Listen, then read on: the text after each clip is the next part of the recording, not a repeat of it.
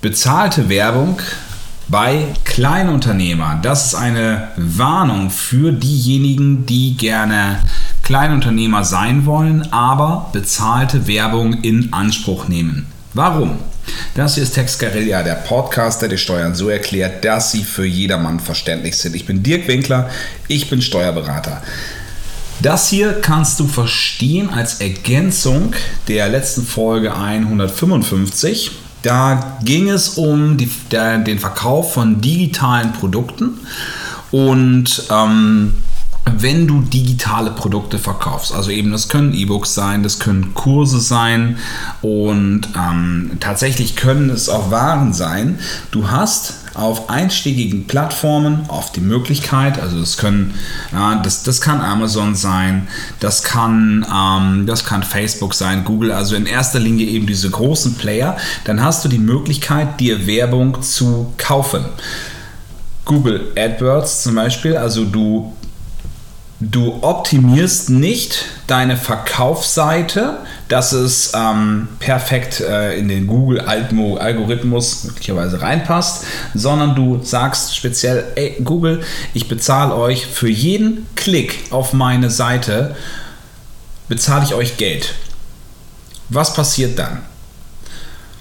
Es gibt auch die Modelle, es gibt die Modelle Pay per Click, also es ist PPC, dann gibt es auch Pay per Sale, kann man nachher auch alles machen. Aber in erster Linie, wenn man äh, über diese großen Plattformen verkauft, darum geht es mir eigentlich, dann hat man dieses äh, System des PPC, also Pay per Click. Jedes Mal, wenn jemand das sieht, die Anzeige sieht und dann da drauf klickt und dann auf deine Seite gelangt, unabhängig davon, ob er später kauft oder nicht, bezahlst du an die jeweilige Plattform Geld. Weil so hast du natürlich das, die Aufmerksamkeit deines Kunden und wenn die Verkaufsseite dann einfach gut ist, beziehungsweise auf den Kunden auch optimiert, dann kauft der Kunde nachher idealerweise dein Produkt. Werbung und die Plattform helfen dir dabei, indem dein Produkt möglichst weit oben steht, beziehungsweise den Kunden auch tatsächlich erreicht. Das bedeutet, du gibst ein Budget dafür vor und dieses Budget zahlst du dann zum Beispiel an Facebook. Was passiert? Du bekommst eine Abrechnung von Facebook und Facebook zahlt dafür keine Umsatzsteuer. So, jetzt kannst du, äh, jetzt kannst du in die Gerbe stoßen, dass die großen Unternehmen auch ruhig mal Steuern bezahlen dürfen. Aber tatsächlich ist das nicht der Punkt. Es geht hier um Umsatzsteuer. Und wir haben hier das äh, System Reverse Charge.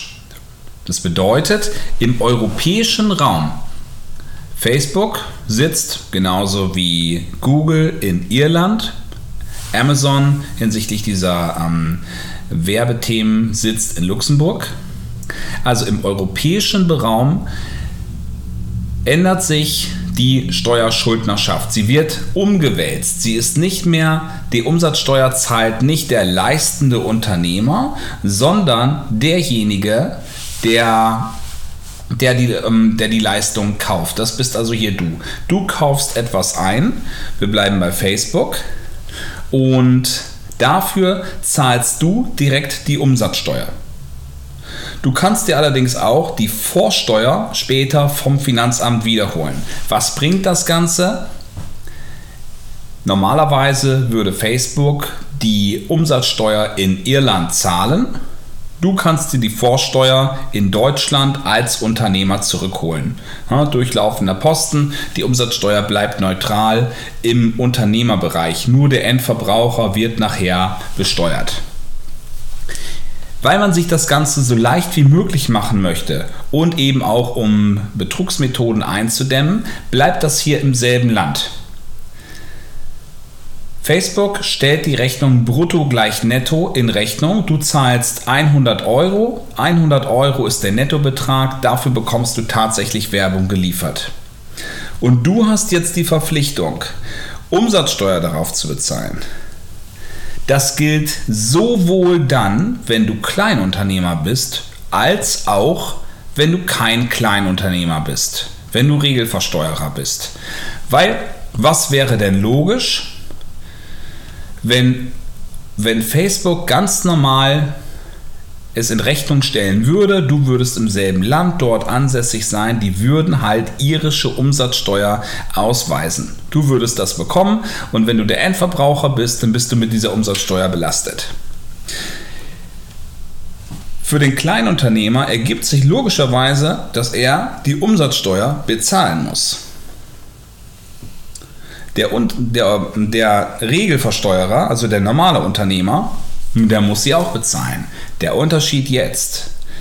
Der Regelversteuerer wird als normaler Unternehmer angesehen und der darf sich die Umsatzsteuer als Vorsteuer im nächsten Schritt wieder anrechnen lassen. Der Kleinunternehmer kann das nicht. Der Kleinunternehmer wird behandelt wie eine Privatperson, zahlt die Umsatzsteuer und kriegt sie nicht wieder. Für den Regelversteuerer ist es eine Nullsumme. Jetzt will ich darauf hinaus, in der Konsequenz.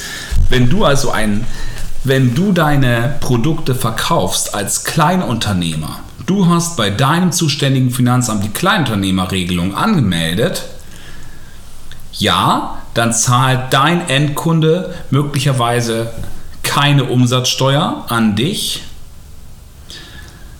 aber die Umsatzsteuer auf die bezahlte Werbung, die musst du dennoch bezahlen.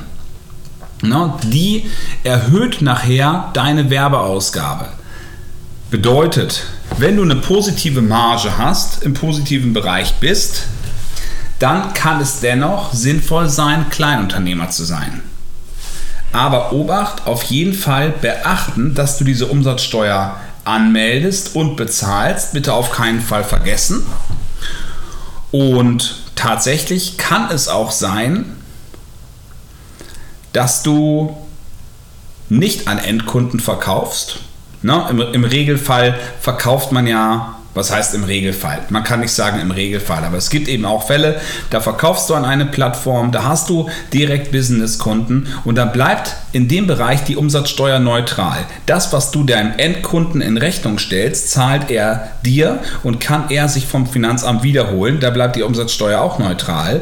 Das heißt, für dich ist es vollkommen Latte, ob du eben 100 Euro netto in Rechnung stellst oder die Umsatzsteuer obendrauf rechnest, 119 Euro, du bekommst 100 Euro und für ihn ist die Belastung nachher auch 100 Euro. Aber wenn du die Umsatzsteuer an dieser Stelle für die Eingangsrechnung bezahlst und du kannst dir die Vorsteuer nicht wiederholen, wird logischerweise die Werbeausgabe teurer. Also bitte auf keinen Fall vermeiden äh, oder bitte auf keinen Fall vergessen, das in deiner Umsatzsteuererklärung anzugeben. Sehr wichtig.